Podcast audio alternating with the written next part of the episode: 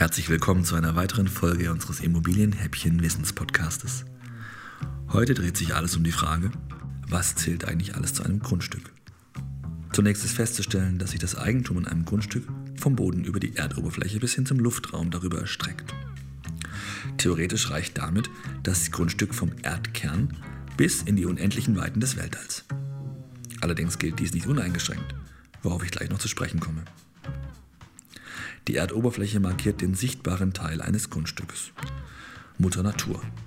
Im rechtlichen Sinn ist das Grundstück ein abgegrenzter Teil der Erdoberfläche sowie eine unbewegliche Sache, weswegen wir sie als Immobilie bezeichnen. Der Begriff Immobilie kommt ursprünglich aus dem Lateinischen und bezeichnet unbewegliche Dinge. Die Fläche eines Grundstücks, der abgegrenzte Teil der Erdoberfläche, wird von den Grundstücksgrenzen festgelegt und im Grundbuch eingetragen. Der Boden bezeichnet das sich unter der Oberfläche befindliche Erdreich. Zum Boden selbst zählen zudem eventuell darin enthaltene Bodenschätze. Bevor Sie nun aber zum Metalldetektor und der Schaufel greifen, sollten Sie wissen, dass Sie nicht für sämtliche Bodenschätze das Schürf- oder Förderungsrecht haben, beziehungsweise nicht automatisch deren Eigentümer sind.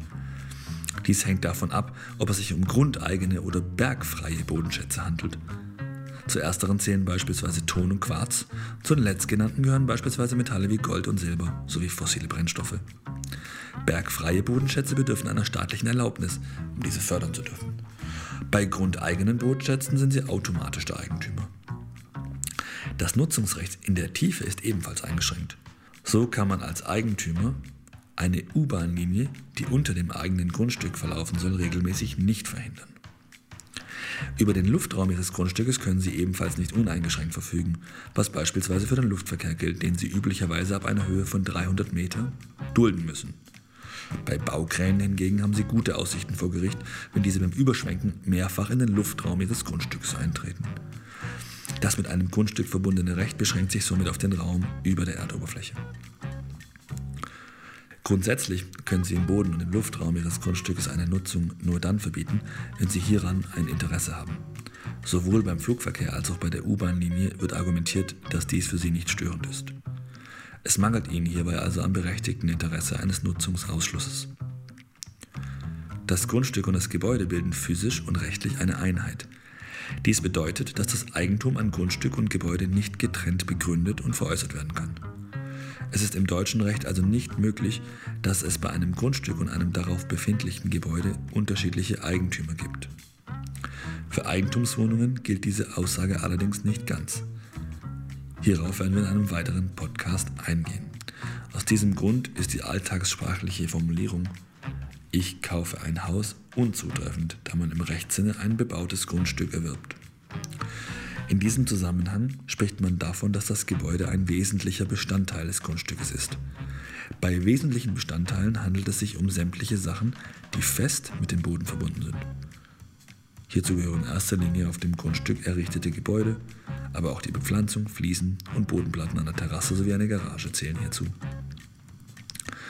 Eine Ausnahme hiervon gilt für sogenannte Scheinbestandteile. Hierbei handelt es sich um Sachen, die nur vorübergehend mit dem Grund und Boden verbunden sind oder in das Gebäude eingefügt werden. Bei diesen handelt es sich um keine wesentlichen Bestandteile des Grundstückes. Eine Pergola ist ein Beispiel für einen Scheinbestandteil. Was ist aber nun mit den beweglichen Sachen, die sich auf dem Grundstück befinden? Hierbei handelt es sich um alle körperlichen Gegenstände, die nicht Grundstücke oder wesentliche Grundstücksbestandteile darstellen. Hierzu zählen beispielsweise die Einbauküche, Schränke, Möbel und Markisen. Als grobe Faustregel kann man sich merken, zu den beweglichen Sachen eines Grundstücks zählt alles, was nicht nied- und nagelfest ist. Dies gilt aber nicht uneingeschränkt, da auch nicht mit dem Erdreich verbundene Objekte, allein aufgrund ihres Gewichtes, ebenfalls wesentliche Bestandteile eines Grundstücks sein können. Eine Fertiggarage, deren Fundament beispielsweise nicht mit dem Erdreich verbunden ist, wäre ein Beispiel für ein derartiges Objekt. Erwähnenswert ist hierbei, dass im Zweifel sämtliche bewegliche Sachen auf dem Grundstück als mitverkauft gelten. Dies bedarf keiner besonderen Erwähnung oder Auflistung im Kaufvertrag. Begutachten Sie das Grundstück sehr genau. Damit es nachher zu keinen Missverständnissen oder gar Rechtsstreitigkeiten kommt, sollten sich Verkäufer und Käufer im Kaufvertrag darauf einigen, wie mit Grundstückszubehör und sich darauf befindlichen beweglichen Sachen verfahren werden soll. Sofern die beweglichen Sachen aus dem Kaufpreis für das Grundstück herausgenommen werden, sind die Notargebühren und die Grunderwerbsteuer geringer.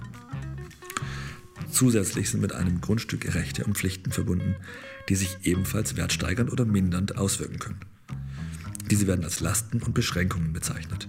Hierzu zählen beispielsweise Wege- und Wohnrechte sowie Vorkaufsrechte.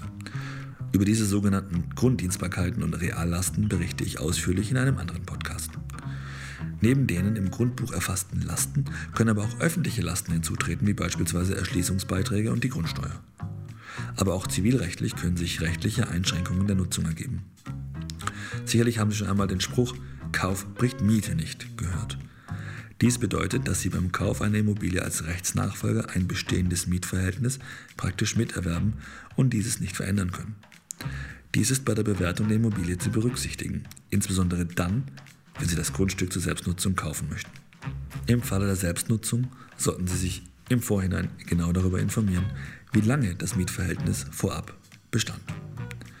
Gerne stelle ich Ihnen auf Anfrage eine Checkliste zur Verfügung, die eine Übersicht der wichtigsten Dokumente für Auskünfte über ein Grundstück enthält. Wir sind Ihre Immobilienexperten für die Goi-Region. Auf der Internetseite https www.wohntreu.de finden Sie weitere Informationsmaterialien rund um unser Lieblingsthema Immobilien.